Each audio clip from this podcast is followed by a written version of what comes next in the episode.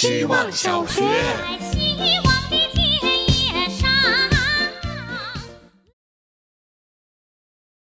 大家好，我是小区。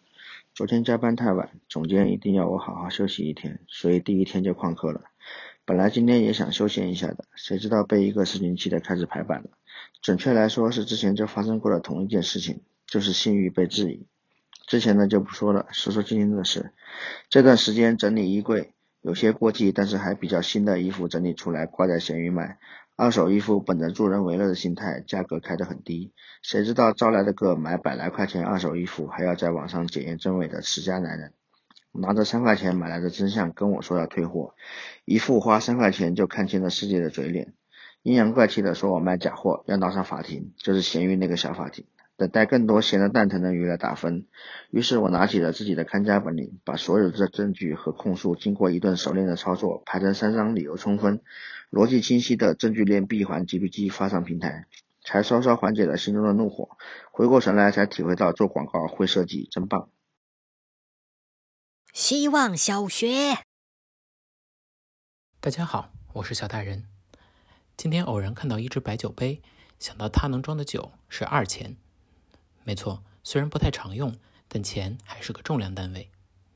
搜索了一下它的起源，似乎钱两作为重量和金钱的兑换关系都是一致的。它应该就是指一枚铜钱的重量。钱有多重呢？古人出远门，结成串的铜钱实在太重了，要盘起来缠在腰上，所谓盘缠。后来有了纸币、信用卡，人们就只需要一个荷包。再之后，毫无感觉之际。不管多少钱，就都已经化作一行数字花掉了。钱应该已经很轻了吧？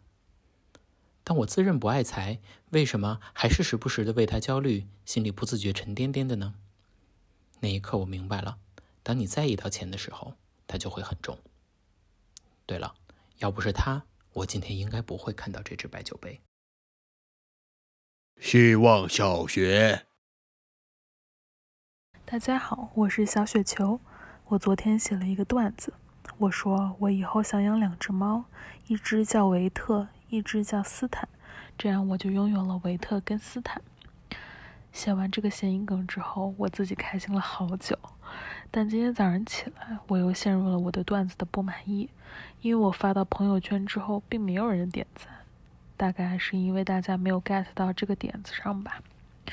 维特根斯坦已经成为了我的一个梗，我把它写在探探账户最喜欢的作家那一栏。